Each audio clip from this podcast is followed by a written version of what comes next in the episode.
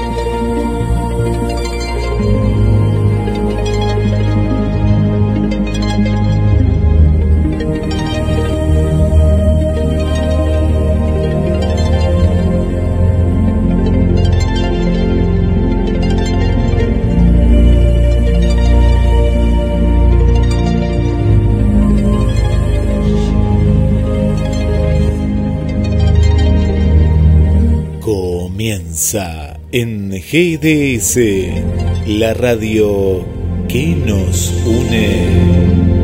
Una nueva emisión de A las Puertas de Magonia. Un viaje a la frontera de lo imaginal. Locución Guillermo San Martino. Y le damos la bienvenida al conductor y creador del programa, Carlos Matos. Buenas noches, Guillermo, ¿cómo estás? Hola, Carlos, buenas noches, buenas noches. Muy bien. bien, y hoy vamos a, a escuchar, a compartir la, la segunda entrega de Borges y la elfología. Esta vez vamos a tocar los seres de fuego y de aire.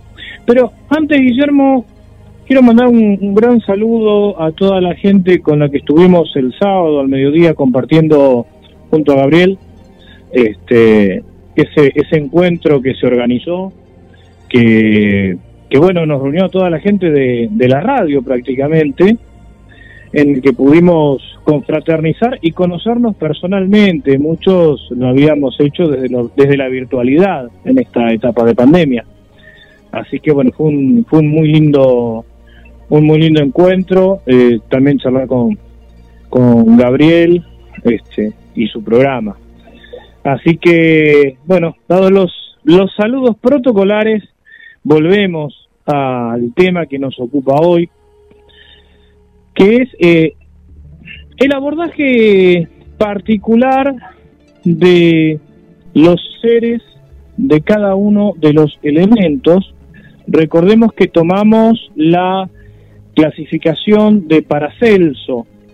Como una gran taxonomía, tiene algunas, eh, algunas variantes y nos pareció una curiosidad eh, epistémica abordarlo desde el enfoque borgesiano o borgiano, depende a qué eh, denominación adhiera cada una, cada uno de los oyentes.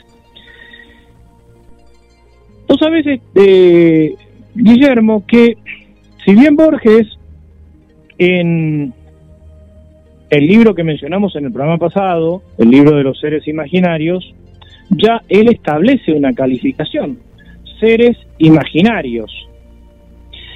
Esto haría suponer que Borges se refiere a estos seres como algo totalmente ficcionado, como algo que lo ubica en el plano de la irrealidad más absoluta. Sin embargo, la idea de lo imaginario no parece eh, caer en el terreno de la pura fantasía,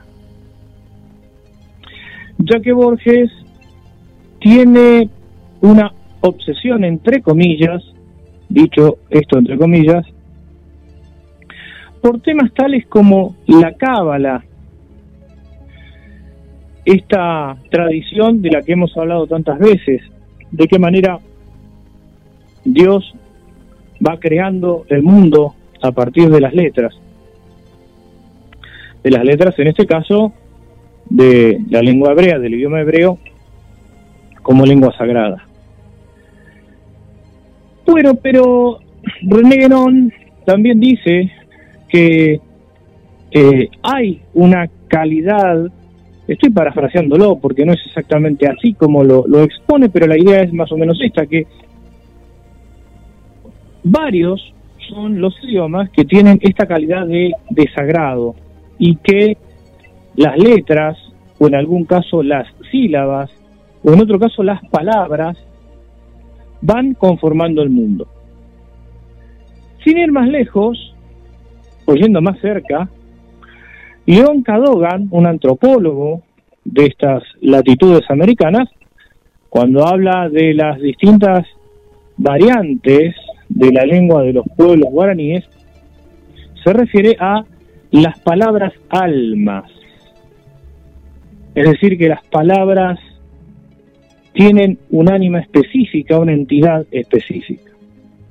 Pero volvamos entonces al criterio de lo imaginario en el libro de los seres imaginarios.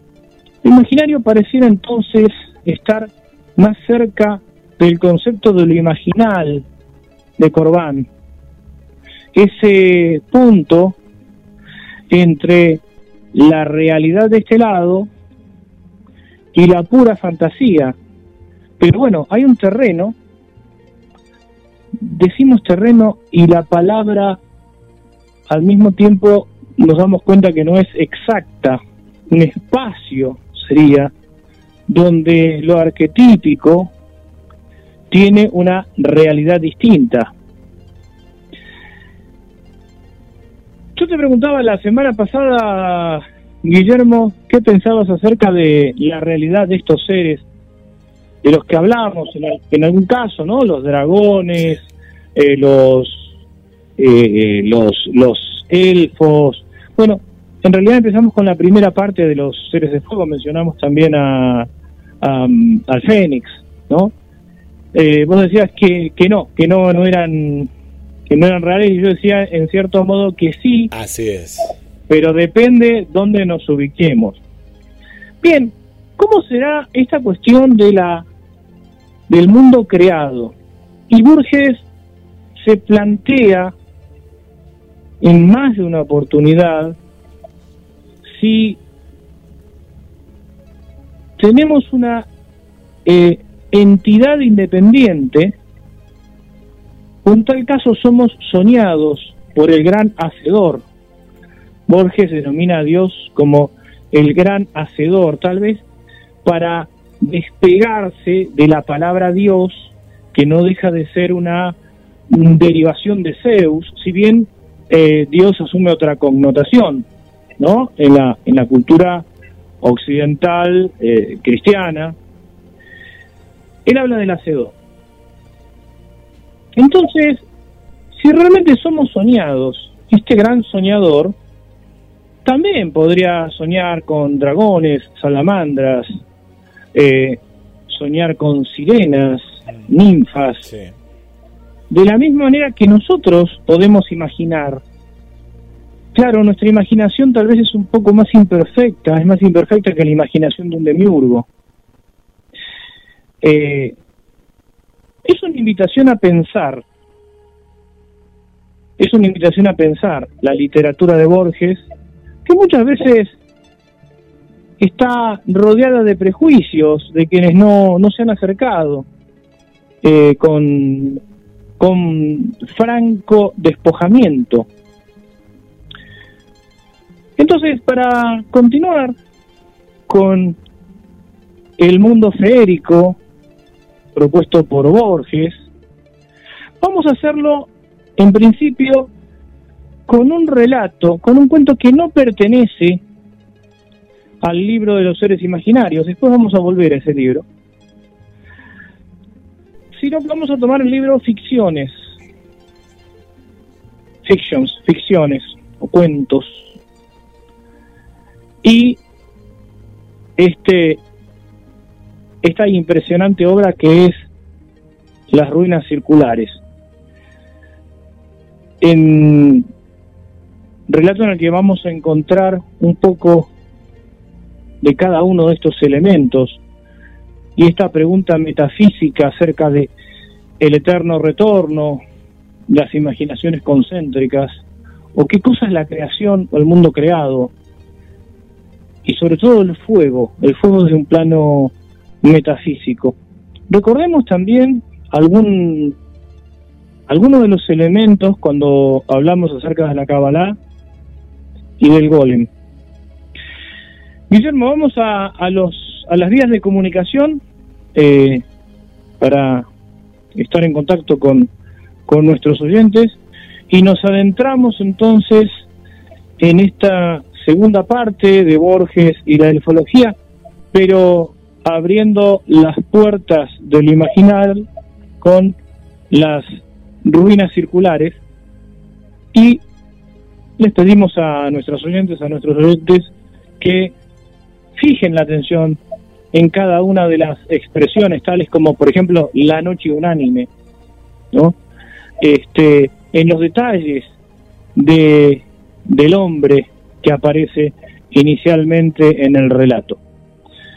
Así que bueno, vamos a las vías de comunicación entonces, Guillermo, escuchamos esta, este, este cuento y luego volvemos para conversar un poquito más y a partir de ahí eh, retomamos algunas cuestiones del programa anterior directamente con los seres del mundo férico. Mensajes a la radio, ahí donde ya está nuestro querido amigo Ricardo Ferrara, eh, desde el primer minuto, que manda un abrazo y un saludo para Carlos Matos, Guillermo San Martino. Saludos de Ricardo Ferrara. Gracias Ricardo por, por estar en, en la noche, ya la madrugada, ahí en el Reino Unido. También eh, la línea directa donde ya está Gilem escuchando desde su trabajo, que es el 223 424 66 46. Déjanos tu mensaje si crees en estos seres imaginarios desde donde nos estás escuchando. Eh, sabemos que hay gente de Argentina, Perú, Bolivia, Uruguay, Brasil, eh, hasta recién Brasil, ahí con nosotros, Ecuador, Colombia, México, bueno, me voy a olvidar algunos de los países, pero acá los estoy viendo, Canadá, bueno, contanos, ¿no? Contanos toda esta, esta riqueza eh, cultural también que está relacionada con el programa de los seres imaginarios del día de hoy y de tu tierra, desde tu lugar. Más 54 223 424 66 46.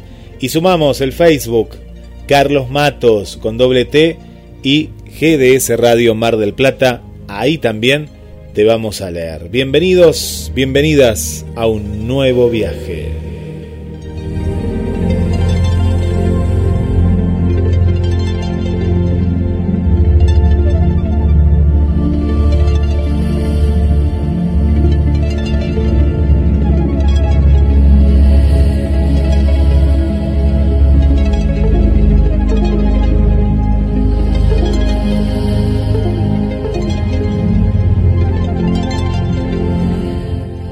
Las ruinas circulares, and if he left off dreaming about you, through the looking glass, sexto. Nadie lo vio desembarcar en la unánime noche, nadie vio la canoa de bambú sumiéndose en el fango sagrado, pero a los pocos días nadie ignoraba que el hombre taciturno venía del sur y que su patria era una de las infinitas aldeas que están aguas arriba, en el flanco violento de la montaña, donde el idioma Zend no está contaminado de griego y donde es infrecuente la lepra. Lo cierto es que el hombre gris besó el fango, repechó la ribera sin apartar, probablemente sin sentir, las cortaderas que le dilaceraban las carnes, y se arrastró mareado y ensangrentado hasta el recinto circular que corona un tigre o caballo de piedra que tuvo alguna vez el color del fuego y ahora el de la ceniza. Ese redondel es un templo que devoraron los incendios antiguos, que la selva palúdica ha profanado y cuyo dios no recibe honor de los hombres. El forastero se tendió bajo el pedestal, lo despertó el sol alto. Comprobó sin asombro que las heridas habían cicatrizado. Cerró los ojos pálidos y durmió, no por flaqueza de la carne, sino por determinación de la voluntad. Sabía que ese templo era el lugar que requería su invencible propósito. Sabía que los árboles incesantes no habían logrado estrangular río abajo las ruinas de otro templo propicio, también de dioses incendiados y muertos. Sabía que su inmediata obligación era el sueño. Hacia la medianoche lo despertó el grito inconsolable de un pájaro. Rastros de pies descalzos, unos higos y un cántaro le advirtieron que los hombres de la región habían espiado con respeto su sueño y solicitaban su amparo o temían su magia. Sintió el frío del miedo y buscó en la muralla dilapidada un nicho sepulcral y se tapó con hojas desconocidas. El propósito que lo guiaba no era imposible, aunque sí sobrenatural. Quería soñar un hombre, Quería soñarlo con integridad minuciosa e imponerlo a la realidad. Ese proyecto mágico había agotado el espacio entero de su alma. Si alguien le hubiera preguntado su propio nombre o cualquier rasgo de su vida anterior, no habría acertado a responder.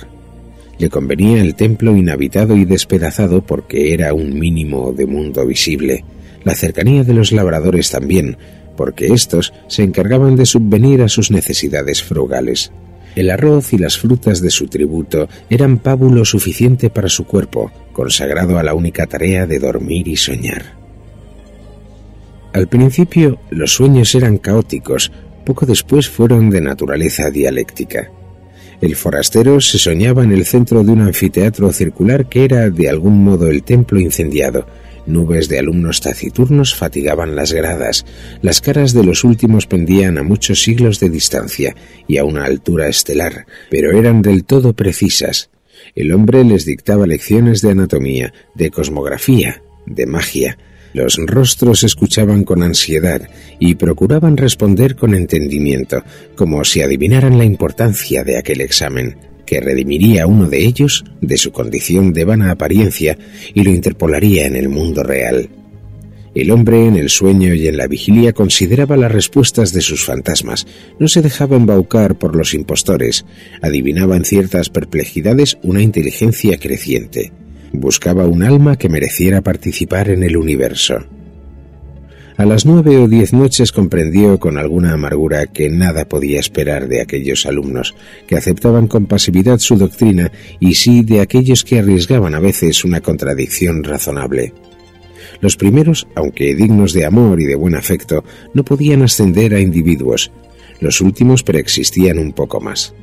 Una tarde, ahora también las tardes eran tributarias del sueño, ahora no velaba sino un par de horas en el amanecer licenció para siempre el vasto colegio ilusorio y se quedó con un solo alumno.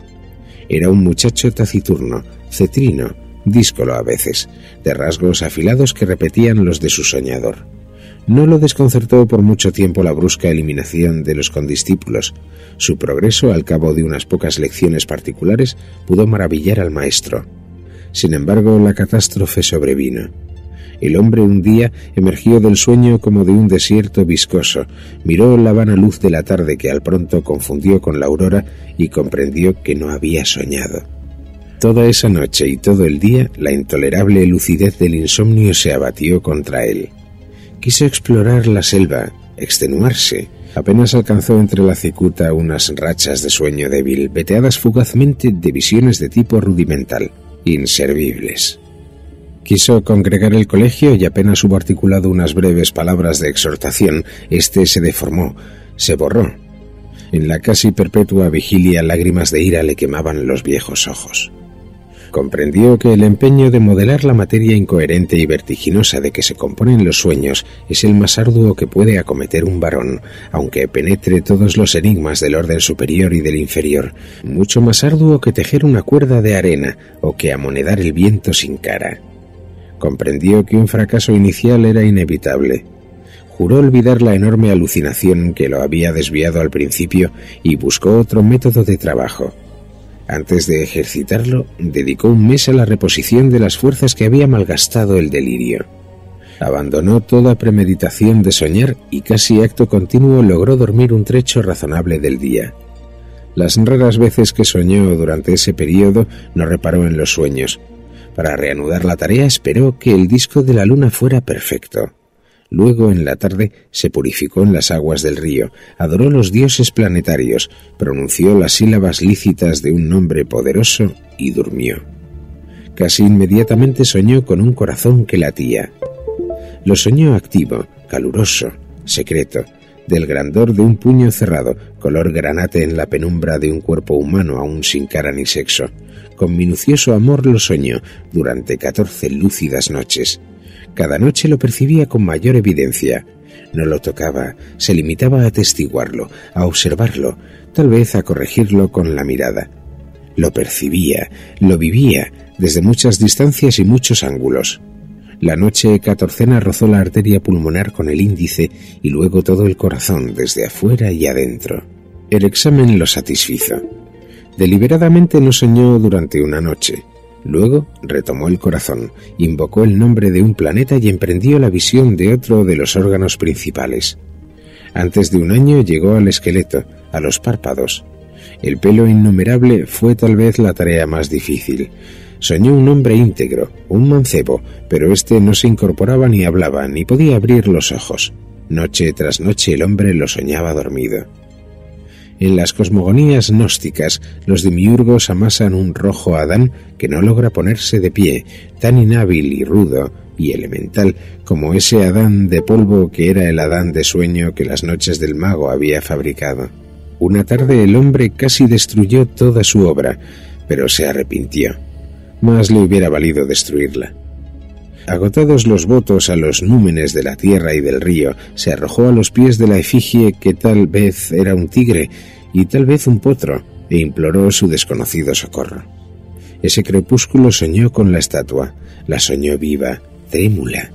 No era un atroz bastardo de tigre y potro, sino a la vez esas dos criaturas vehementes y también un toro, una rosa, una tempestad.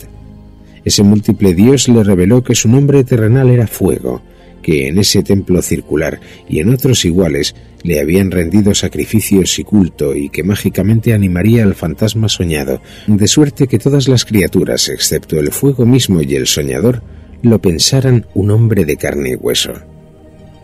Le ordenó que una vez instruido en los ritos, lo enviara al otro templo despedazado cuyas pirámides persisten aguas abajo, para que alguna vez lo glorificara en aquel edificio desierto, en el sueño del hombre que soñaba, el soñado se despertó. El mago ejecutó esas órdenes, consagró un plazo que finalmente abarcó dos años a descubrirle los arcanos del universo y del culto del fuego. Íntimamente le dolía apartarse de él. Con el pretexto de la necesidad pedagógica, dilataba cada día las horas dedicadas al sueño. También rehizo el hombro derecho, acaso deficiente. A veces lo inquietaba una impresión de que ya todo eso había acontecido. En general sus días eran felices. Al cerrar los ojos pensaba, ahora estaré con mi hijo. O más raramente, el hijo que he engendrado me espera, y no existirá si no voy.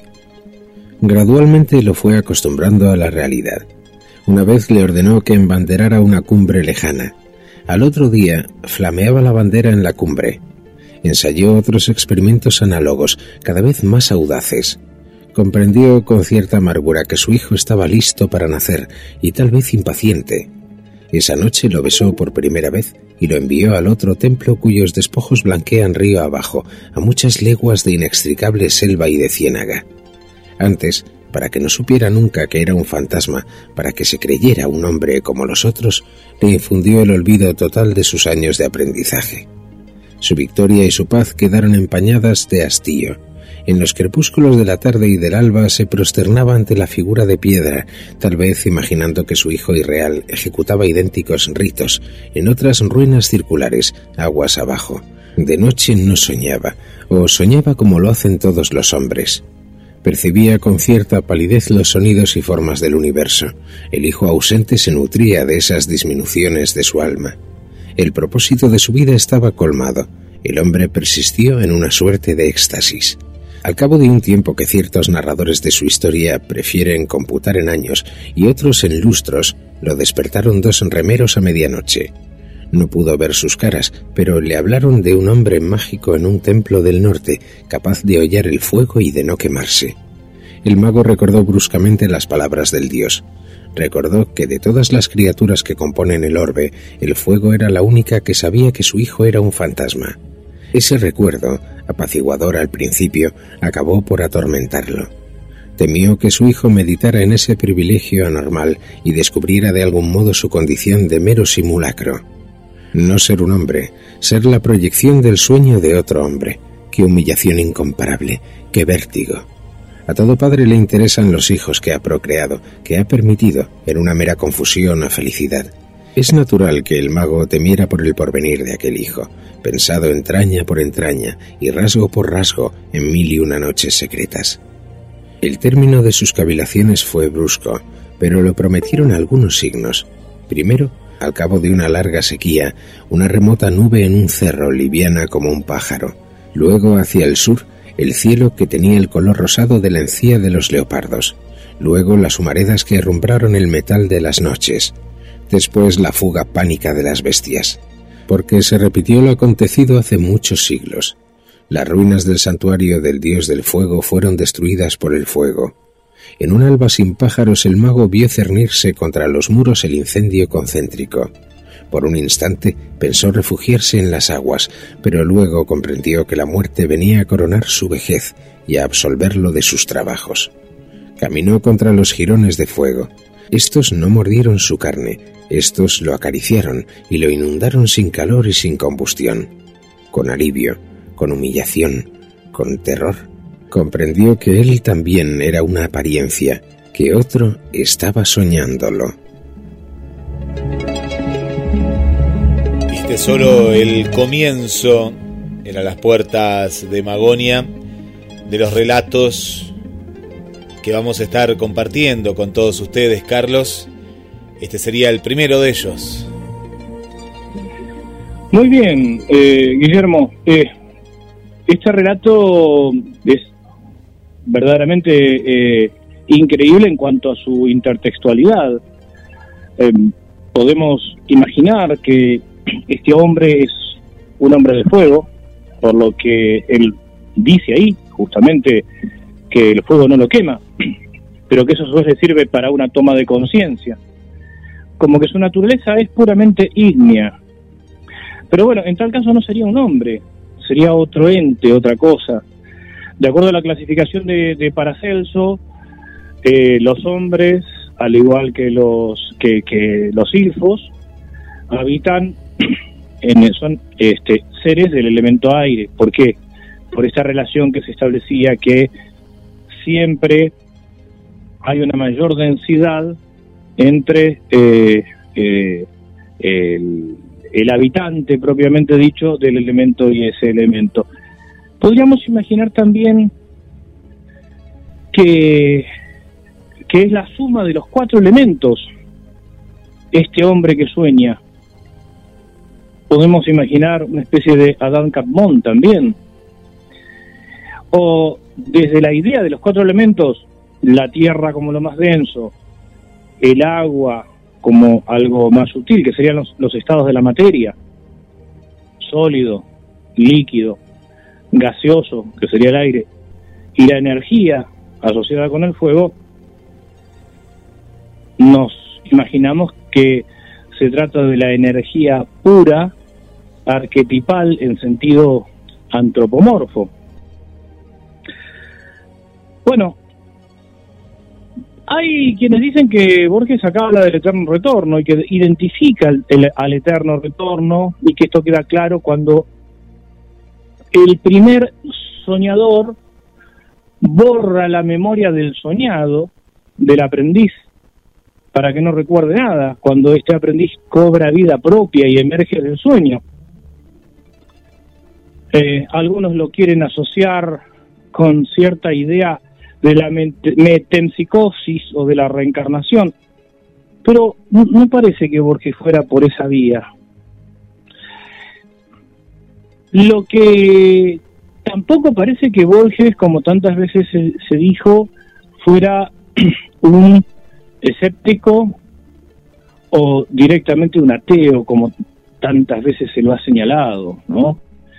Tal vez no un creyente en el sentido ingenuo de la palabra, pero nos hace avisorar eh, otras, otras realidades. Insisto, la idea de lo imaginario en Borges no parece ser eh, el contenido de un sentido ingenuo. Y creo que esto dispara muchas preguntas. ¿Cuánto vos sabés, este, Guillermo, que es del año 1941? Tiene prácticamente 80 años ah, el cuento. Impresionante, sí, sí, sí. Prácticamente 80 años. Y, eh, y, los interrogantes deben ser los mismos que, que, hace 80 años atrás. Sí, interrogantes yo creo que, que son este, puramente existenciales. ¿Vos alguna vez te preguntaste qué éramos nosotros? Si realmente éramos entes soñados, este, o éramos algo independiente, o cómo jugaba esta realidad entre eh, no, estamos hablando de, de, una idea religiosa en el sentido eclesial, ¿eh? estamos hablando De, otra cosa. ¿Cómo imaginabas tú tu relación con, con el hacedor, o con Dios, o con el hacedor, o como, o como lo concibas, este, en caso de que, que lo concibas de alguna forma? ¿Qué, qué, qué planteos te hacías vos? Claro, y bueno, uno a veces se, se, se queda con lo establecido, pero cuando sale un poco ¿no? de, de, de esa comodidad, porque a veces es una cierta comodidad, ¿no? Eh, de, alguna idea o algo que te hayan contado y demás. Eh, y es, como un análisis ¿no? que, uno hace sobre, sobre justamente entrando en este mundo ¿no? de, lo imaginal. Uno se lo imagina como, no sé, un ser de luz, un ser así, no sé si con una forma, ¿no? Eh, no, exacto. No, no, no, no tiene forma. Vos como persona, ¿te imaginás como una proyección o como algo totalmente independiente de eso? Y me cuesta. Como, lo, plantea Borges, por ejemplo. Claro, a mí me cuesta como una proyección, ¿no? A veces es como que... Eh, depende de, de, qué momento te agarre, ¿no? Si es un momento más terrenal o más, más espiritual, ¿no? Iría con, además iría un poco contra la idea del libre albedrío. Los otros días estábamos charlando acá tal vez, tal vez, acerca de, Patricia Sosa. Patricia Sosa habla mucho de Dios o de lo trascendente y ella dice el gran, eh, el gran titiritero. Bueno, a mí mucho no me gusta esa metáfora. La verdad es que no me gusta imaginarme eh, como un mero ente movido por hilos o, o Claro, porque no. Como por una, por una mano desde, desde adentro, ¿no?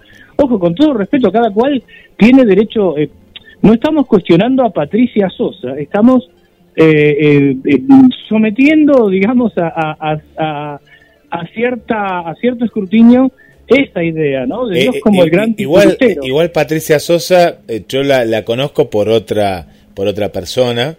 está en una etapa muy, digamos, espiritual, por decirlo de alguna manera, porque ella no era tan, tan así, eh, pero sí, sí, está, está, atravesando ¿no? Un, un, momento de su vida por, por ese lado, pero volviendo más que nada a esto que muchos dicen, ¿eh? lo que dice Patricia Sosa, ¿no? pero se entregan a la voluntad de Dios, ¿no? se entregan a justamente a, a, que vinieron a la tierra para me parece que va por un lado tal vez más religioso y no es el lado que vos lo estás encarando no, eh, claro, eh, que, a, mí que la, idea de Dios como el titiritero eh, me causa una sensación extraña porque creo que la, creación perfecta sería la de ese libre albedrío. Y acá me parece que está la clave cuando el soñador intenta borrar la, la, el recuerdo del soñado, ¿no?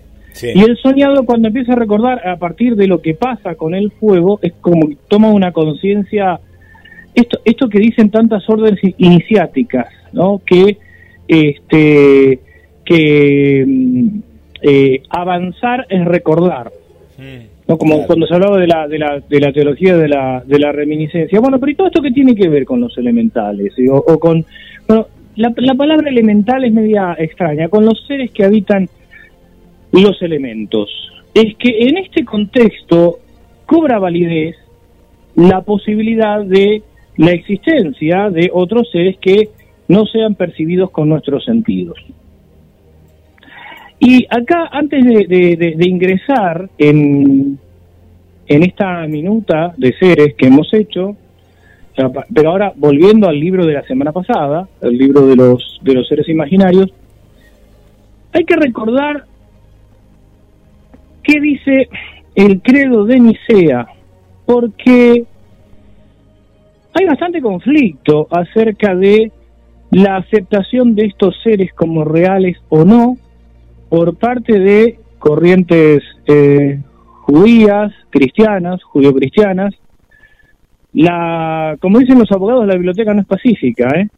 eh uno escucha teólogos este, occidentales que niegan de plano, dicen, bueno, son seres realmente imaginarios, que no tienen nada que ver, son productos de la, de la mente humana. Eh, no como en el caso de los ángeles, que la escriturística afirma su existencia. Sin embargo, hay un, un cuadro, hay una, un icono y hay un relato tradicional en el que a San Antonio Abad, a San, Antonio del Desierto, perdón, al San Antonio del Desierto, sí, es San Antonio Abad, pero, pero, pero vamos a precisarlo más como se lo, se lo llama en las iglesias orientales, se le aparece un fauno, una especie de un, ser que es descrito como si fuera un fauno,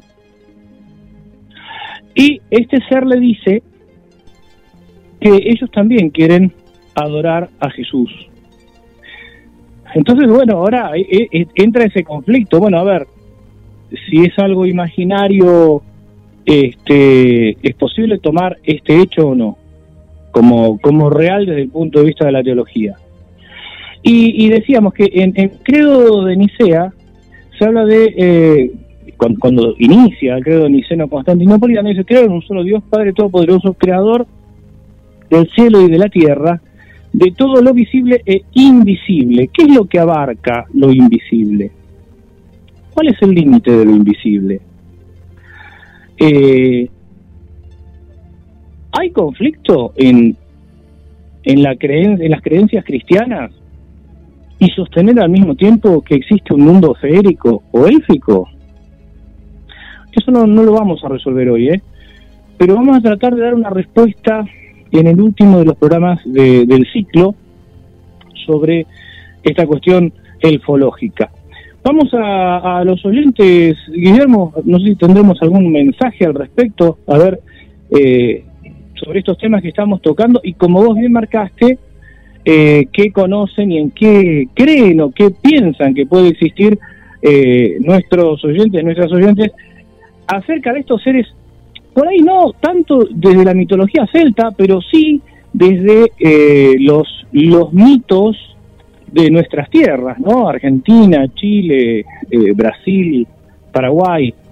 Sí, hay, hay, hay, hay, muchos mitos. Me hiciste acordar a Ana María que cuando ella es de la religión católica, pero claro, eh, hay muchos puntos sueltos, entonces va al sacerdote, Ana María, y le, le hace preguntas que en cierta manera lo compromete, ¿no? Y dice, y esos son los secretos de la Biblia, ¿no? Le dicen. y, y en alguna... Y cierra, la discusión, y el sacerdote cierra la discusión. No, la, la, cierra ni, ni la abre, ¿no? Porque ni, la, ni, ni, da lugar casi. En alguna que otra charla me han contado ahí más en privado, es como que afloja un poco el sacerdote, porque claro, ellos tienen un estudio más profundo, ¿no? De las escrituras, en la teología, y bueno, y ahí ahí no sabemos, ¿no? Nos imaginamos también que deberán hablar mucha, no, muchos de estos temas eh, que, que, quedan ahí, ¿no? Quedan como en la nebulosa, ¿no? Quedan en la nebulosa. Eh, pero me hiciste acordar a, a, esos interrogantes. Eh, por aquí, sí, sí, Carlos, decime. No, no, te decía que lo llamativo es que más allá de la existencia real, ¿no? Como hablábamos vos y yo los otros días, que también está el concepto de lo real, ¿no? Qué cosa es lo real. Si real estamos hablando de algo tangible que uno lo puede tocar, escuchar, percibir, o real desde el punto de vista cultural. No, no deja de ser este em, llamativo que entidades similares eh, florecieron en las diferentes culturas. Es verdad que hoy, con la globalización, no me refiero a la globalización a partir de, de Internet, etcétera, etcétera, sino ya con, con el comienzo de este proceso en las diferentes épocas colonizadoras, las distintas corrientes fueron llevando eh, estos, estas entidades que se fueron fusionando con algunas otras, pero de todas maneras no deja de ser llamativo este, que cada cultura tenga para sí la existencia de estas especies de, de, entidades traviesas eh, y que responden a cada una de los, eh, bueno, en este caso tomando la clasificación de Paracelso, a cada uno, a cada uno de los elementos, y que bien parecen revelarse cuando la naturaleza es atacada. Hmm, ¿Serán reales? ¿Será el inconsciente colectivo, lo arquetipal que se manifiesta de alguna manera? Bueno, esta es otra de las respuestas que trataremos de, encontrar en el cierre de, del ciclo sobre eh, Borges y el mundo férico, Borges y, la elfología. Sí, Guillermo, no sé si bueno, vamos ahí. Eh, por aquí tenemos saludos de, Paula. Paula es un oyente aquí de Mar del Plata. Ahí está atenta escuchando. Eh, no, dije Adriana, de, es Adriana. A Paula ahora viene. Adriana de acá de Mar del Plata. Paula, Paula Selva. Hola chicos, los estoy escuchando atentamente. No quiero que se despierten los espíritus. Besos grandes a, todos en la audiencia. Carlos, ahí está saludando. Paula de Capital eh, Federal.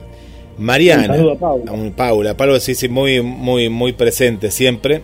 Y eh, Mariana, Marianita Balser, eh, que ayer lo vuelvo a repetir porque yo no lo sabía y, esto es lo lindo de la interacción con, con, los oyentes, que cumplió 190 años su ciudad Concordia y ahí pusimos una nota eh, justamente contando los inicios de esta ciudad de Entre Ríos. Mariana, ¿podrías, podrías contarnos algo de los mitos de los mitos de Entre Ríos, ¿no? Me imagino que vos cuando eras niña, eh, por lo menos a, quienes nacimos en, en, el litoral, yo no nací en la Mesopotamia, nací en, el Chaco. Vos sos Chaco, chaqueño. Este, exacto, pero bueno, aunque vine acá desde chico, igual cuando venía mi familia no, nosotros no, no teníamos al bombero, no teníamos, perdón, no teníamos este los silfos, pero teníamos al bombero, teníamos al Yosilla Teré, teníamos una serie de, eh, de entes que poblaron el universo infantil, eh, que bueno, uno se da cuenta también que los grandes eh, te hablaban de estas cosas para que uno no se fuera lejos, ¿no? Como forma de control social también. Este, creo que también se aliaban con este sistema de creencias que era una manera de eh, bueno, dejar que los chicos este, tuviéramos ciertas libertades para poder alejarnos, pero hasta ahí nomás, ¿viste? Porque podía, imagínate, podía aparecer el Yacilla Teré a la tarde, este, o la solapa. Allá por entre ¿Cómo es ese la solapa? ¿Qué, es la solapa y el otro que el nombraste ahí? Ah, bueno, no, pero la solapa, la solapa le podemos decir a Mariana que nos hable de la solapa, ah, que es de los pagos de ella, que aparece por las lomadas. Mm. Eh, Teresa es un niño, es un niño que aparece durante la siesta, un niño rubio con un bastón de oro. Lo que ya acá te está mostrando que hay una fusión, una, un sincretismo, porque es eh, en realidad es la fusión de, de una eh, de una entidad propia de la cultura guaranítica, ¿no? De algunas traducciones lo, lo, ponen como fragmento de luna, yo sí, este fragmento de luna, pero eh, la verdad que la descripción del de este niño eh, tiene mucho de escandinavo, ¿no? Entonces es, evidente que eh, en cuanto a la descripción hay una superposición, lo que se llama un solapamiento, entre una base cultural local y, y, esta superposición que evidentemente ha venido con las diferentes corrientes inmigratorias, no solo en Argentina, recordemos que por ejemplo en Brasil eh, hubo no solo portugueses, sino también durante una época eh, también holandeses, ahí eh, llegaron los holandeses con trayendo sus, sus propias sus propios entes, ¿no? Bueno, y resulta que eh, en realidad hay un pájaro, vos sabés que es, un pájaro que canta así, dicen que es una especie de cuclillo, pero bueno, eh, cuando lo escuchás este, y te dicen que ese es el canto de José Teré, te imaginás que, todo el mundo se... No sé si todo el mundo, pero los niños este, en ese momento es como que eh, tenemos cuidado, ¿viste? Y nunca faltaba alguna alguna mujer ya muy grande que se persignaba y todo eso. Y uno vos es que recuerda con cariño todo esto. Eh, a veces eh, desde cierta, cierto academicismo eh, ultra racionalista mm, se tendía a como a burlar de ese tipo de relatos. Sin embargo, yo creo que a falta de eh, dibujos animados, muchos contamos en nuestra infancia con, con estas historias contadas a veces en mesas largas, en noches de verano, por los mayores, y que nosotros nos quedábamos escuchando, eh, relatos cada vez más, más ricos, y, y, que hoy pueblan el universo de la infancia eh, que uno, al, que uno recurre de vez en cuando. Bienvenido sea, yo sinceramente este, reivindico todas estas historias, más allá que eh, obviamente uno las empuje al terreno de lo imaginal, porque a veces uno no puede zambullirse eh, en ese universo de manera permanente. Pero quienes tenemos nietos ya, eh, echamos mano, o sabemos que podemos echar mano de ese, de ese universo. No sé si, Mariana, si estás por ahí, si nos querés contar acerca de la solapa entre Riana, que acá está preguntando está preguntando Guillermo. Sí, sí, yo, yo me quedé con la entrega. Así que ahora, después que hagamos la pasada por todos estos seres imaginarios, eh, sería muy interesante que nos cuente. Tito también está del otro lado, le mandamos un abrazo, que el otro día nos acompañó también a la reunión. Sí. Ahí con Mónica. Sí, eh, Mónica están ahí también eh, escuchando.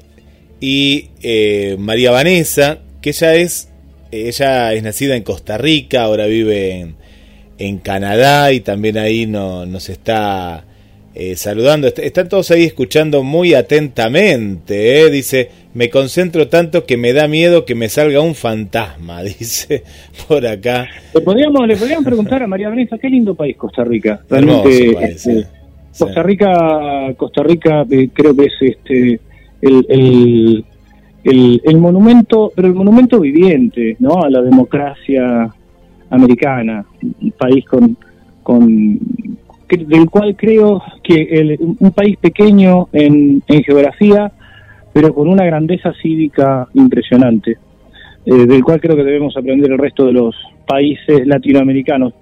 María Vanessa, nos mm, estaría bueno si nos podés contar, sería muy muy lindo poder escucharte, eh, que nos mandes alguna historia acerca de, cuáles son los mitos locales, los mitos de, Costa Rica. Bueno, vos estás en Canadá ahora, pero de tu Costa Rica eh, de la infancia, no sé cuánto hará que estás en Canadá. Eh, y contanos también si de qué lugar sos, si sos de Heredia, de San José, sos Josefina, de, de, qué lugar de Canadá sos, perdón, de Costa Rica sos este, darnos un poquito de información y ver, bueno, ver en cada una de las de las siete provincias de, de Costa Rica eh, cuáles son los mitos predominantes.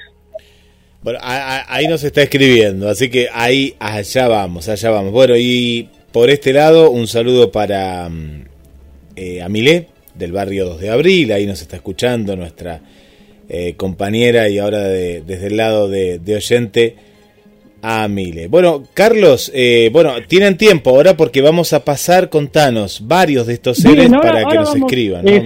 Ahora vamos a entrar este, en, estos seres propiamente después de haber hecho la, eh, la presentación a partir de las ruinas circulares, eh, porque nos pareció necesario poner en contexto desde dónde podrían llegar a venir también estos, estos seres ya que más allá del relato, que es una ficción, no deja de eh, reunir muchísimos mitos en una sola narración eh, Borges. Bueno, uno de los seres sobre los que vamos a escuchar son los jins o genios, los genios de la cultura islámica, los jin o jins.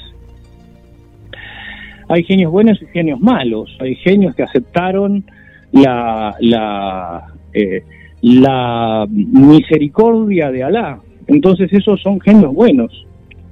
Es interesante ver esto, ¿no? Se los considera también seres de fuego, como este, algunos ángeles. Bueno, vamos a escuchar acerca de los jinn, también de las hadas, de los silfos y de seres como los unicornios, eh, que para algunos son, son seres de aire y otros los consideran seres de aire y de tierra.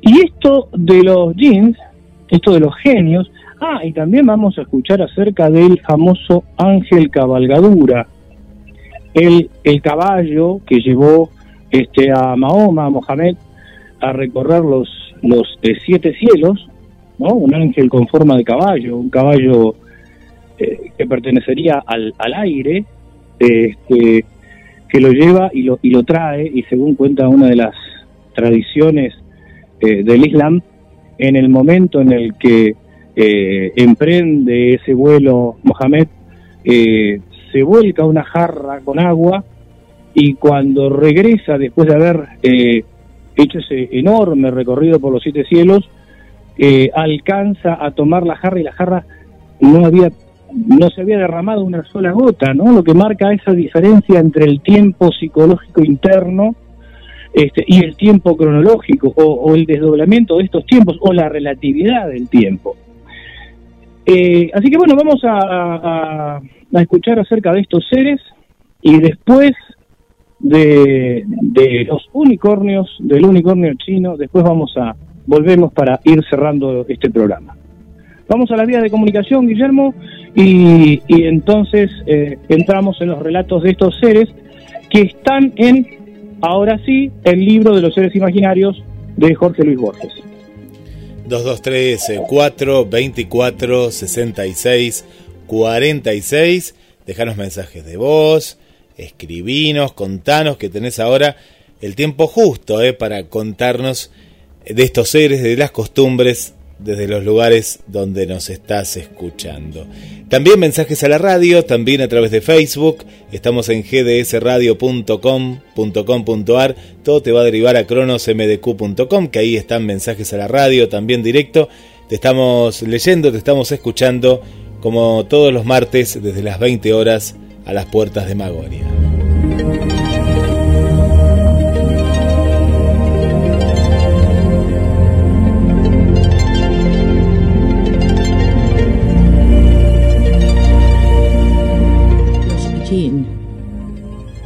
Alá, según la tradición islámica, hizo a los ángeles con luz, y a los jinn con fuego, y a los hombres con polvo. Hay quien afirma que la materia de los segundos es un oscuro fuego sin humo. Fueron creados dos mil años antes de Adán, pero su estirpe no alcanzará el día del juicio final. Al-Qadvini los definió como vastos animales aéreos de cuerpo transparente, capaces de asumir varias formas. Al principio se muestran como nubes o como altos pilares indefinidos. Luego, según su voluntad, asumen la figura de un hombre, de un chacal, de un lobo, de un león, de un escorpión o de una culebra. Algunos son creyentes, otros heréticos o ateos, antes de destruir un reptil, debemos pedirle que se retire, en nombre del profeta. Es lícito matarlo si no obedece. Pueden atravesar un muro macizo o volar por los aires, o hacerse bruscamente invisibles. A menudo llegan al cielo inferior, donde sorprenden la conversación de los ángeles sobre acontecimientos futuros. Esto les permite ayudar a magos y adivinos. Ciertos doctores les atribuyen la construcción de las pirámides o por orden de Salomón, hijo de David, que conocía el todopoderoso nombre de Dios, el templo de Jerusalén. Desde las azoteas a los balcones lapidan a la gente. También tienen el hábito de raptar mujeres hermosas. Para evitar sus depredaciones, conviene invocar el nombre de Alá, el misericordioso, el apiadado. Su morada más común son las ruinas, las casas deshabitadas, los aljibes, los ríos y los desiertos. Los egipcios afirman que son la causa de las trombas de arena. Piensan que las estrellas fugaces son dardos arrojados por Alá contra los jinn maléficos.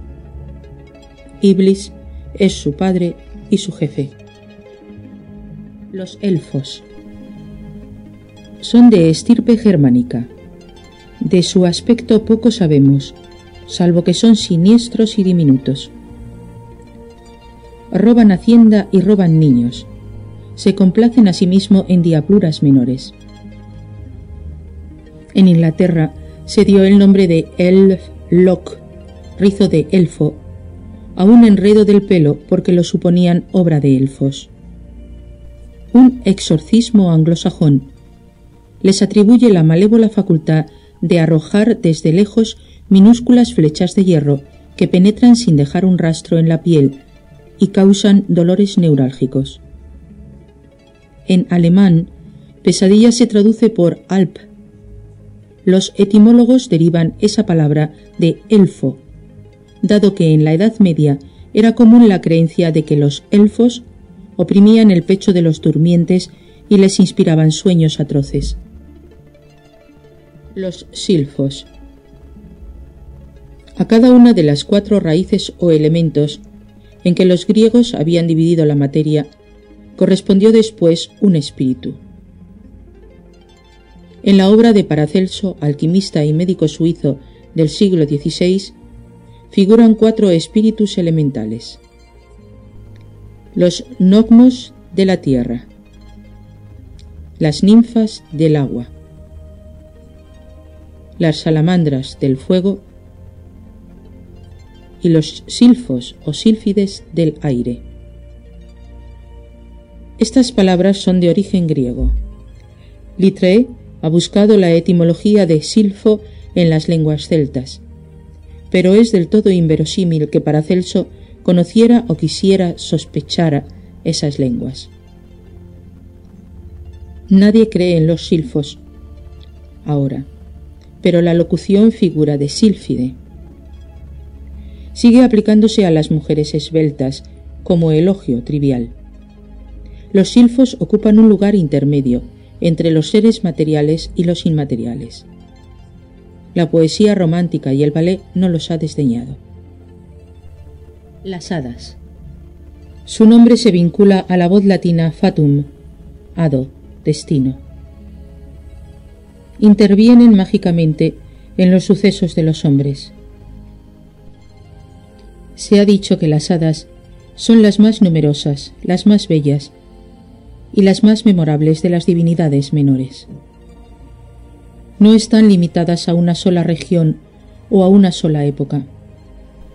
Los antiguos griegos, los esquimales y los pieles rojas narran historias de héroes que han logrado el amor de estas fantásticas criaturas. Tales aventuras son peligrosas. El hada, una vez satisfecha su pasión, puede dar muerte a sus amantes. En Irlanda y en Escocia les atribuyen moradas subterráneas, donde confinan a los niños y a los hombres que suelen secuestrar. La gente cree que poseían las puntas de flechas neolíticas que exhuman en los campos y a las que dotan de infalibles virtudes medicinales. A las hadas les gusta el color verde, el canto y la música. A fines del siglo XVIII, un eclesiástico escocés, el reverendo Kirk de Aberboyle, compiló un tratado que se titula La secreta república de los elfos, de las hadas y de los faunos. En 1817, Sir Walter Scott dio esa obra manuscrita a la imprenta. Del señor Kirk se dice que lo arrebataron las hadas porque había revelado sus misterios. En los mares de Italia, el hada Morgana urde espejismos para confundir y perder a los navegantes. El simur. El simur es un pájaro inmortal que anida en las ramas del árbol de la ciencia Barton lo equipara con el águila escandinava, que según la Eta Menor tiene conocimiento de muchas cosas y anida en las ramas del árbol cósmico que se llama Yggdrasil. El Talada, 1801, de Suttey y La Tentación de San Antonio, 1874, de Flaubert, hablan del Simor Anka. Flaubert lo rebaja a servidor de la reina Belkis y lo describe como un pájaro de plumaje anaranjado y metálico, de cabecita humana, provista de cuatro alas, de garras de buitre y de una inmensa cola de pavo real. En las fuentes originales del Simur es más importante. Firduzi, en el libro de Reyes, que recopila y versifica antiguas leyendas del Irán, lo hace padre adoptivo de Zal, padre del héroe del poema. Farid al-Din Attar, en el siglo XIII, lo eleva a símbolo o imagen de la divinidad. Esto sucede en el Matik al-Tair, coloquio de los pájaros. El argumento de esta alegoría, que integran unos 4.500 dísticos, es curioso. El remoto rey de los pájaros, el Simur, deja caer en el centro de China una pluma espléndida. Los pájaros resuelven buscarlo, hartos de su presente anarquía. Saben que el nombre de su rey quiere decir treinta pájaros. Saben que su alcázar está en el Kaf, la montaña o cordillera circular que rodea la Tierra. Al principio, algunos pájaros se acobardan. El ruiseñor alega su amor por la rosa. El loro la belleza, que es la razón de que viva enjaulado. La perdiz no puede prescindir de las sierras, ni la garza de los pantanos, ni la lechuza de las ruinas acometen al fin la desesperada aventura. Superan siete valles o mares. El nombre del penúltimo es vértigo. El último se llama aniquilación. Muchos peregrinos desertan, otros mueren en la travesía. Treinta, purificados por sus trabajos, pisan la montaña del Simur. Lo contemplan al fin perciben que ellos son el Simur y que el Simur es cada uno de ellos y todos ellos. El cosmógrafo Al-Kazvini, en sus maravillas de la creación, afirma que el Simur Anka vive 1700 años y que cuando el hijo ha crecido, el padre enciende una pira y se quema. Esto observa Lane, recuerda la leyenda del Fénix. El gallo celestial. Según los chinos, el gallo celestial es un ave de plumaje de oro que canta tres veces al día. La primera cuando el sol toma su baño matinal en los confines del océano. La segunda cuando el sol está en el cenit. La última cuando se hunde en el poniente. El primer canto sacude los cielos y despierta a la humanidad. El gallo celestial es antepasado del yang, principio masculino del universo. Está provisto de tres patas y anida en el árbol Funsan, cuya altura se mide por centenares de millas y que crece en la región de la aurora. La voz del gallo celestial es muy fuerte, su porte majestuoso. Pone huevos de los que salen pichones con crestas rojas que contestan a su canto cada mañana. Todos los gallos de la tierra descienden del gallo celestial, que se llama también el ave del alba. El Burak. El primer versículo del capítulo 17 del Alcorán consta de estas palabras. Alabado sea el que hizo viajar durante la noche a su siervo desde el templo sagrado hasta el templo que está más lejos, cuyo recinto hemos bendecido para hacerle ver nuestros signos. Los comentadores declaran que el alabado es Dios, que el siervo es Mahoma, que el templo sagrado es el de la Meca, que el templo distante es el de Jerusalén, y que, desde Jerusalén, el profeta fue transportado al séptimo cielo. En las versiones más antiguas de la leyenda, Mahoma es guiado por un hombre o un ángel, En las de fecha posterior se recurre a una cabalgadura celeste, mayor que un asno y menor que una mula. Esta cabalgadura es Burak, cuyo nombre quiere decir resplandeciente. Según Barton, los musulmanes de la India suelen representarlo con cara de hombre, orejas de asno, cuerpo de caballo y alas y cola de pavo real. Una de las tradiciones islámicas refiere que Burak, al dejar la tierra, volcó una jarra llena de agua. El profeta fue arrebatado hasta el séptimo cielo y conversó en cada uno con los patriarcas y ángeles que lo habitaban, y atravesó la unidad y sintió un frío que le heló el corazón cuando la mano del Señor le dio una palmada en el hombro. El tiempo de los hombres no es conmensurable con el de Dios. A su regreso, el profeta levantó la jarra de la que aún no se había derramado una sola gota. Miguel Asín Palacios habla de un místico murciano del siglo XIII que en una alegoría que se titula Libro del nocturno viaje hacia la majestad del más generoso, ha simbolizado en Burak el amor divino. En otro texto se refiere al Burak de la pureza de la intención. El unicornio. La primera versión del unicornio casi coincide con las últimas. Cuatrocientos años antes de la era cristiana, el griego Ctesias, médico de Artajerjes, Nemón, refiere que en los reinos del Indostán hay muy veloces asnos silvestres de pelaje blanco, de cabeza purpúrea, de ojos azules, provistos de un agudo cuerno en la frente, que en la base es blanco, en la punta es rojo y en el medio es plenamente negro. Plinio agrega otras precisiones, 8 Romanos 31. Dan caza en la India a otra fiera, el unicornio, semejante por el cuerpo al caballo, por la cabeza al ciervo, por las patas al elefante, por la cola al jabalí. Su mugido es grave. Un largo y negro cuerno se eleva en medio de su frente se niega que pueda ser apresado vivo. El orientalista Schrader, hacia 1892, pensó que el unicornio pudo haber sido sugerido a los griegos por ciertos bajorrelieves persas que presentan toros de perfil con un solo cuerno. En las etimologías de Isidoro de Sevilla, redactadas a principios del siglo VII, se lee que una cornada del unicornio suele matar al elefante. Ello recuerda la análoga victoria del Carcadán, rinoceronte, en el segundo viaje de Simbad.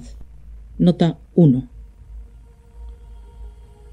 Otro adversario del unicornio era el león, y una octava real del segundo libro de la inextricable epopeya de Fairy King conserva la manera de su combate. El león se arrima a un árbol. El unicornio, con la frente baja, lo embiste. El león se hace a un lado y el unicornio queda clavado al tronco. La octava data del siglo XVI. A principios del XVIII, la unión del Reino de Inglaterra con el Reino de Escocia confrontaría en las armas de Gran Bretaña el leopardo león inglés con el unicornio escocés. Nota 1. Esto nos dice que el cuerno del rinoceronte partido en dos muestra la figura de un hombre. Al-Kadvini dice que la de un hombre a caballo y otros hablan de pájaros y de peces. Fin de la nota 1. En la Edad Media, los bestiarios enseñan que el unicornio puede ser apresado por una niña. En el Physiologus Grecus se lee cómo lo apresan. Le ponen por delante una virgen y salta al regazo de la virgen, y la virgen lo abriga con amor y lo arrebata al palacio de los reyes. Una medalla de Pisanello y muchas y famosas tapicerías ilustran este triunfo cuyas aplicaciones alegóricas son notorias. El Espíritu Santo, Jesucristo, el Mercurio, y el mal han sido figurados por el unicornio. La obra de Jung, Psychology and Alchemy, Zurich, 1944, historia y analiza estos simbolismos. Un caballito blanco, con patas traseras de antílope, barba de chivo y un largo y retorcido cuerno en la frente, es la representación habitual de este animal fantástico. Leonardo da Vinci atribuye la captura del unicornio a su sensualidad. Esta le hace olvidar su fiereza y recostarse en el regazo de la doncella, y así lo apresan los cazadores. El unicornio chino. El unicornio chino o Qi Lin es uno de los cuatro animales de buen agüero. Los otros son el dragón, el fénix y la tortuga. El unicornio es el primero de los animales cuadrúpedos. Tiene cuerpo de ciervo, cola de buey y cascos de caballo. El cuerno que le crece en la frente está hecho de carne. El pelaje del lomo es de cinco colores entreverados. El del vientre es pardo o amarillo. No pisa el pasto verde y no hace mal a ninguna criatura. Su aparición es presagio del nacimiento de un rey virtuoso. Es de mal agüero que lo hieran o que hallen su cadáver. Mil años es el término natural de su vida. Cuando la madre de Confucio lo llevaba en el vientre, los espíritus de los cinco planetas le trajeron un animal, que tenía forma de una vaca, escamas de dragón y en la frente un cuerno. Así refiere Schotil la Anunciación. Una variante recogida por Wilhelm dice que el animal se presentó solo y escupió una lámina de jade en la que se leían estas palabras. Hijo del cristal de la montaña o de la esencia del agua. Cuando haya caído la dinastía, mandarás como rey sin insignias reales. Setenta años después, unos cazadores mataron a Qi Lin, que aún guardaba en el cuerno un trozo de cinta que la madre de Confucio le ató. Confucio lo fue a ver y lloró, porque sintió lo que presagiaba la muerte de ese inocente y misterioso animal, y porque en la cinta estaba el pasado. En el siglo XIII, una avanzada de la caballería de Kingis Khan, había emprendido la invasión de la India, divisó en los desiertos un animal, semejante al ciervo, con un cuerno en la frente, pelaje verde, que les salió al encuentro y les dijo ya es hora de que vuelva a su tierra, vuestro señor. Uno de los ministros chinos de Zingis, consultado por él, explicó que el animal era un chotuan, una variedad del Qi Lim. Cuatro inviernos hacía que el gran ejército guerreaba en las regiones occidentales. El cielo, harto de que los hombres derramaran la sangre de los hombres, había enviado ese aviso el emperador desistió de sus planes bélicos. Veintidós siglos antes de la era cristiana, uno de los jueces de Shun disponía de un chivo unicorne que no agredía a los injustamente acusados y que topaba a los culpables. En la Anthologie raisonnée de la littérature chinoise, 1948, de Marc Coulier, figura este misterioso y tranquilo apólogo, obra de un prosista del siglo IX. Universalmente se admite que el unicornio es un ser sobrenatural. Y de buen agüero, así lo declaran las odas, los anales, las biografías de varones ilustres y otros textos cuya autoridad es indiscutible. Hasta los párvulos y las mujeres del pueblo saben que el unicornio constituye un presagio favorable. Pero este animal no figura entre los animales domésticos. No siempre es fácil encontrarlo. No se presta a una clasificación. No es como el caballo o el toro, el lobo o el ciervo. En tales condiciones podríamos estar frente al unicornio y no sabríamos con seguridad que lo es. Sabemos que tal animal con crin es caballo y que tal animal con cuernos es toro. No sabemos cómo es el unicornio.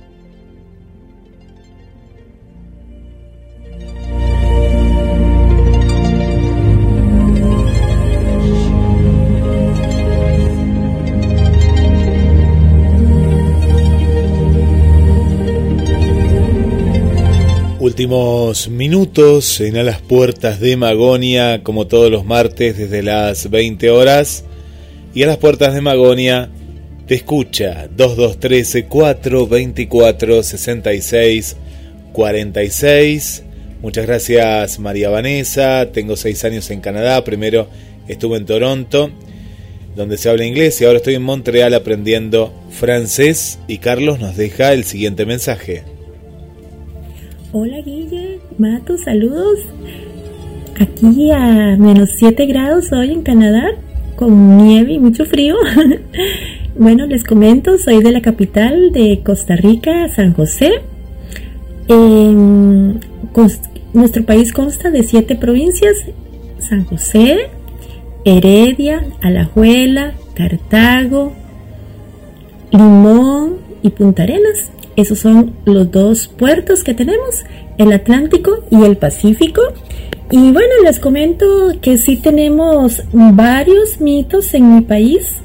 Eh, los abuelos y este, los padres nos contaban muchas historias y siempre fui muy nerviosa con esos temas porque, ay no, me concentro tanto como les dije que yo los veo y yo siento que me jalan los pies y todo. Eh, creemos en el cadejos, que es como un perro que tiene cadenas y que sale en la noche. Y si no se portan bien, se lo lleva el cadejos, ¿verdad? La cegua, que es una mujer muy guapa, muy linda, que le sale a los hombres a ciertas horas de la noche. Y cuando ya están muy contentos, entonces aparece con esa cara de cegua, de yegua, toda fea y, y les hace daño. La llorona, que es la que pierde su hijo. Entonces llora a ciertas horas eh, en busca de su hijo. Entonces pasa llorando y, si no no se porta bien se lo lleva a la llorona. Em, el padre sin cabeza también. Em, la tule vieja. No recuerdo muy bien lo de la tule vieja porque esa no me la contaban mucho, pero sí la he escuchado que es como como una señora mayor, viejita, que recoge cosas viejas y si uno no se porta bien, también se lo lleva la tule vieja. Y bueno, esos son los, los mitos, ¿verdad? Eh, que siempre nos han contado nuestros abuelos y, y los papás y, y, que si uno no se portaba bien, entonces cualquiera de esas cosas le salía. y de verdad que cuando me ponía a llorar mucho, mi mamita me decía, se la va a llevar la llorona. Y, yo con ese miedo, y yo le escuchaba la llorona y todo. Ay, no. Cosas, pero eh, mitos que en realidad pues son creencias, ¿verdad? inventos de las, de las personas, a mi parecer, pero que crean, son, son realmente, nos, nos llegan y la imaginación es muy poderosa, ¿verdad? y, y, atraemos todo, porque mi imaginación también es demasiado fuerte y yo desde niña yo veía todo. Ah, también hablaban de las brujas. Entonces, este, habían casas embrujadas supuestamente. Entonces ya cuando le decían a uno eso, yo escuchaba los trastos de la cocina, la escoba que se, que se movía, eh, que tiraban en la puerta, bueno, de todo. Y todavía, ahorita va bien, con este programa creo que no voy a poder dormir. bueno, un fuerte abrazo y bendiciones. Gracias. Bueno, gracias a, a vos, gracias por todo por toda esta enumeración, ¿no? Eh, qué, qué, rica que es la cultura ¿eh? eh de, de, cada país.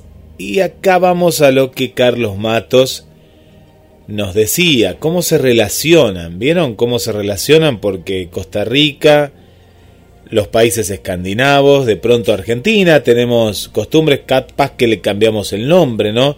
A algunos de estos personajes, pero tienen la misma eh, fisonomía, eh, se comportan de la misma manera. Acá Mariana dice, uy, no, con foto y todo, qué miedo que me da la solapa. Yo conocía, le decía, solo la solapa de mis libros y de otros libros, pero no conocía la solapa. Es un personaje legendario del interior argentino, pero no es igual en Santa Fe que en Entre Ríos o Corrientes. Algo en común en todos los relatos, un amigo de la infancia que contaba la terrorífica historia que le había relatado su propio padre, decía que una vez había tenido la oportunidad, al salir sin permiso, en la hora de la siesta, de ver a la solapa doblar la esquina en dirección a él.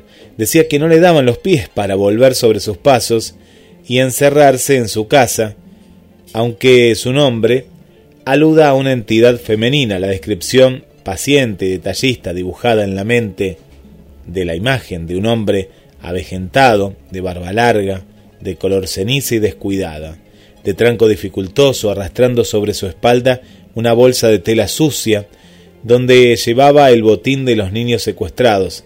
Esta solapa vendría a ser una versión de nuestro mundialmente conocido El viejo de la bolsa. Ah, entonces yo lo conozco también. Sí, yo lo conozco como el viejo de la bolsa. Claro, claro, claro, claro. Y nos cuenta Mariana que a su mamá de niña la enviaban a dormir la siesta diciendo que vendría la vieja de la bolsa, la vieja le decían. Es la misma, ¿no? Supone que la solapa. Ella en Corrientes vivió su niñez. Bueno, así que es el viejo, yo como el viejo, no como la vieja de la bolsa, era un viejo en este caso de la bolsa. Y mientras conecto acá con, con el amigo Carlos Matos, había un pobre, un borracho, ¿no? Un borracho ahí del barrio, el cual silbaba y a mí me decían, cuidado, ¿no? Me decían, cuidado, que ese es el hombre de la bolsa.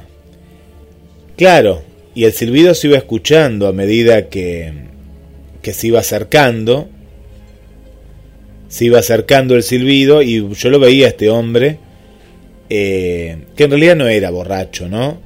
Era una persona con discapacidad, pero claro, mis padres decían que era el hombre de la bolsa y no, no nos asustaban también con esto, ¿no? Bueno, todo esto relacionado porque Carlos quería saber qué era la solapa y bueno, nos dimos cuenta, Carlos, que es nuestro hombre de la bolsa, el viejo, la vieja de la bolsa. Sí, hay, hay, varias, hay varias versiones de la solapa, el viejo de la bolsa. Hay algunos viejos de las bolsas reales, de las bolsas de valores, por ejemplo, que no es que se llevan a un niño, sino que se llevan a un país puesto, pero bueno, ese es otro tema, ¿no? Este, también, también pasa eso.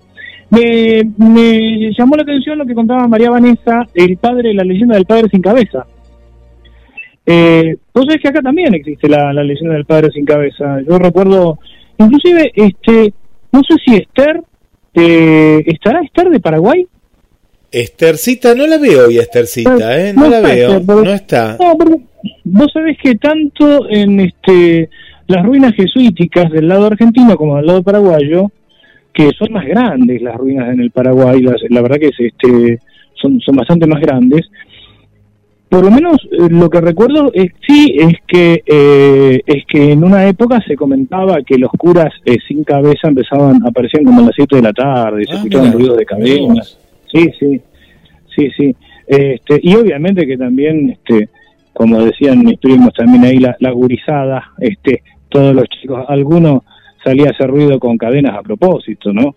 Aprovechando el, este, esas creencias como para, para hacer alguna broma y burlarse un poco también. Sabes que Carlos, analizando, analizando lo de lo de María Vanessa en Canadá, lo de Mariana, lo de tantas amigas, ¿no? Eh, ¿Cómo cómo se fue compartiendo los mitos a través de asustar a, los hijos, ¿no? Porque me parece que ese fue uno del, uno del vínculo que cómo nos llegó, te llegó a vos, me llegó a mí, de hace tantos años. Sí, pero vos fíjate que eran sustos que no dejaron traumas ni daños. Sí. Eh, o sea, creo que eso, eso también está bueno, eh, eh, reconocerlo y decirlo, ¿no? Uno son cosas que las recuerda con cariño. Sí, sí, sí. María Vanessa, si estás escuchando, eh, nos gustaría algún día, si podés, eh, pienso que la, la, la, provincia de Limón debe ser eh, muy rica en mitos, ¿no? Porque la provincia de Limón está eh, en, la, en, la, costa hacia, hacia, el Caribe, digamos. Hay una, una impronta este, de población afrodescendiente muy interesante, con una este, carga cultural enorme. seguramente debe ser tremendamente rica en mitos. Eh, como bien marcaba María Vanessa, cada una de las de las siete provincias, este, y es cierto, es un país pequeño, que es un país bioceánico, ¿no? Punta Arenas en el Pacífico, este, y Limón en la zona del, Caribe, en la zona del Atlántico. Así que, bueno, eh, te dejamos esa, esa pregunta, María Vanessa, si tenés para otra otro programa contarnos alguna de las eh, de los mitos y leyendas seguramente en la zona del limón deben ser muy, muy, muy ricas. Bueno, Guillermo, hemos llegado al final de otro viaje. Eh, y ya nos quedan los seres de agua y de tierra para, para el próximo programa. Y vamos a, a ver qué dicen las Sagradas Escrituras sobre estos seres, sobre la realidad o no de estos seres, y que sostiene alguna interpretación talmúdica y la exégesis de la Torá. Como anticipamos en uno de los programas, hay quienes dicen que varios de estos seres, por ejemplo, el unicornio, figura en las Sagradas Escrituras. Pero bueno, eso lo dejamos para el programa que viene. Carlos, bueno, aprendemos en cada viaje, así que será hasta la semana que viene. Este programa, a partir de mañana, ya está en el podcast de GDS Radio. Y gracias, un abrazo. No, gracias a vos, Guillermo. Un fuerte abrazo para vos, para la familia, para los oyentes, para los oyentes de toda América y del mundo. Nos encontramos el martes próximo.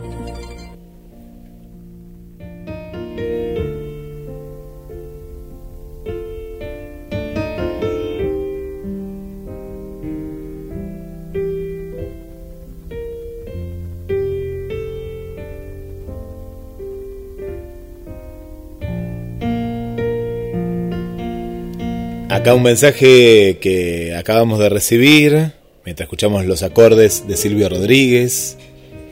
Unicornio, ese unicornio azul. Considerando que Carlos Matos nació en el Chaco, nos dice Ricardo Ferrara, mi tía era chaqueña y me hablaba del pombero, pero lo utilizaba para asustarme. Esto en relación a lo que se decía en el programa de cómo los mitos y leyendas son usados para asustar a los chicos. Bastando lo y desapareció.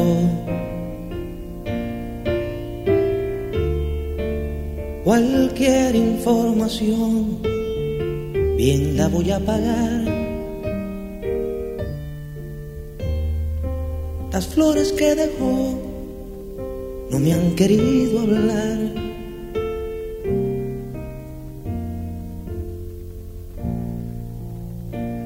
Mi unicornio azul ayer se me perdió.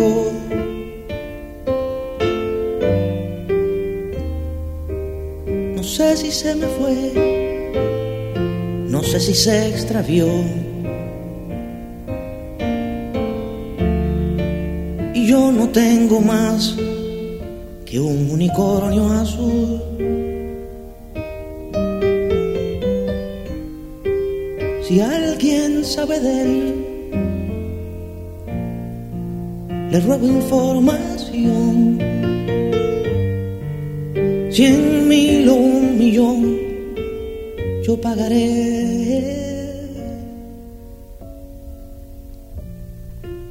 Mi unicornio azul se me ha perdido ayer. Se fue.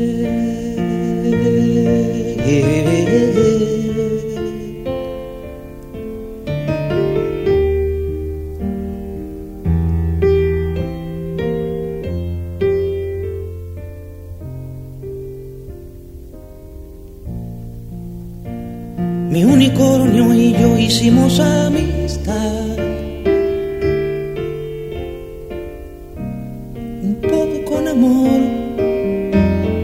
un poco con verdad.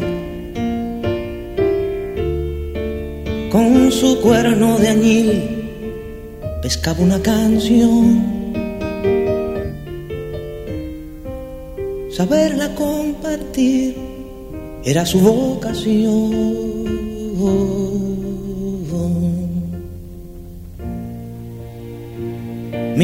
Unicornio azul ayer se me perdió.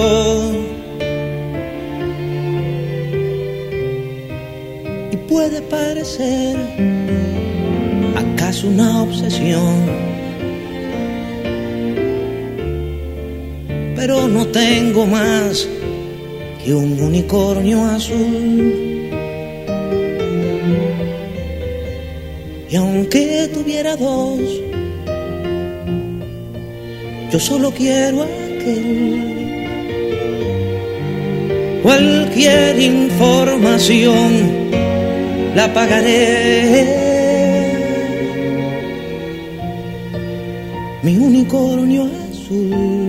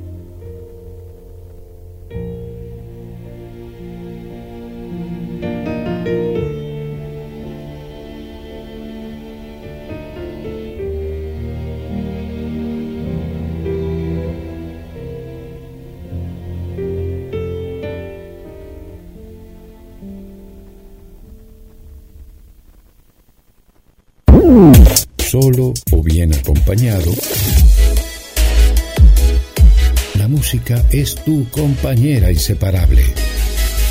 Noches impecables. GDS, Radio Mar del Plata, noticias y radio a tiempo. Verano 022.